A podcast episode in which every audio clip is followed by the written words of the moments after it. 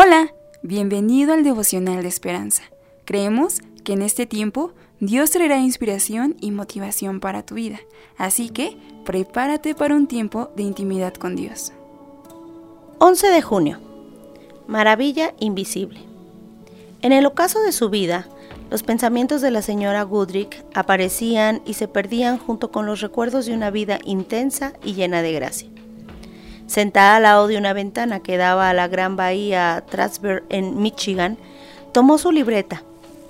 En palabras que poco después no reconocería que eran suyas, escribió, Aquí estoy en mi sillón favorito y mi corazón flota. Las olas golpeadas por el sol allí abajo en el agua se mueven constantemente. No sé hasta dónde, pero te doy gracias, querido Padre en las alturas, por tus bendiciones innumerables y tu amor eterno. Siempre me asombra pensar, ¿cómo puede ser que esté tan enamorada de alguien a quien no puedo ver? El apóstol Pablo reconocía tal maravilla. Había visto a Jesús con sus propios ojos, pero los que leerían su carta no. ¿A quién amáis sin haberle visto? En quien creyendo, aunque ahora no lo veáis, os alegráis con gozo inefable y glorioso. Primera de Pedro 1.8.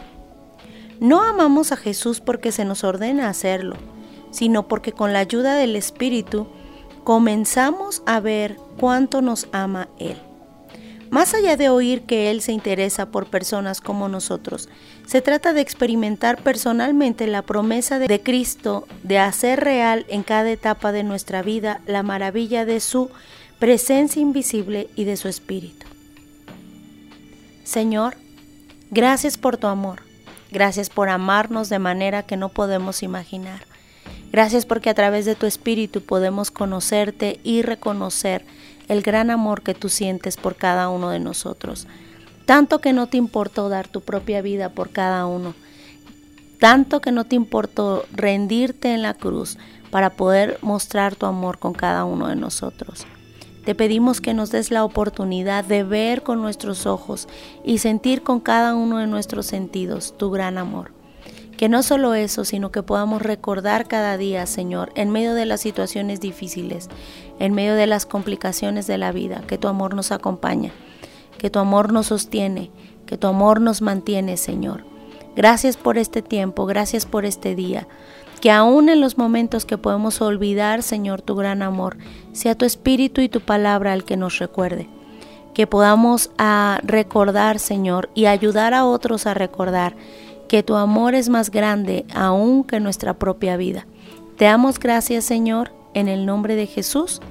Amén. Esperamos que hayas pasado un tiempo agradable bajo el propósito de Dios. Te invitamos a que puedas compartir este podcast con tus familiares y amigos para que sea de bendición a su vida. Puedes seguirnos en Facebook, Instagram, YouTube y Spotify como Esperanza Tolcayuca. Hasta mañana.